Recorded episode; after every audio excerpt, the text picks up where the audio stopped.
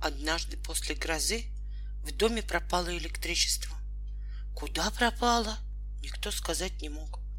Был уже поздний вечер, так что стало совсем темно. Конечно, сразу же поднялась страшная суматоха. Мама, ощупью пробираясь по комнате, столкнулась с телевизором, которого никак не должно было оказаться на этом месте. Папа наступил собаке на хвост, который был как раз там, где ему быть не полагалось. Собака с грохотом опрокинула несколько игрушечных машинок, которые позабыли убрать. И дети от страха даже зажмурились. Да только тогда сделалось еще темней.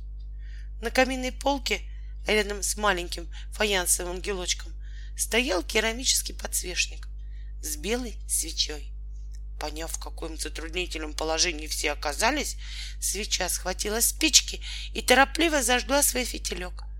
По комнате разлился приятный таинственный свет, и в этом свете лица казались очень красивыми и умными.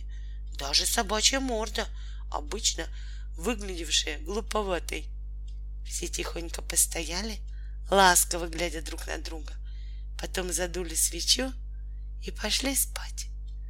А подуставшая и слегка укоротившаяся свеча твердо решила. Я и завтра вечером непременно зажгусь. Пусть в моем таинственном свете все хоть на минутку станет красивое и умное.